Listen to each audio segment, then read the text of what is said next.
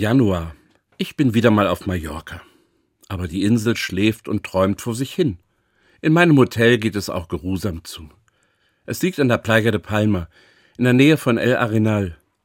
Meine Ballermann-Befürchtungen haben sich schnell zerstreut. Kein Gegröle, keine Trinkgelage, stattdessen Beschaulichkeit. Ich sammle Eindrücke, Bilder, neue Gedanken.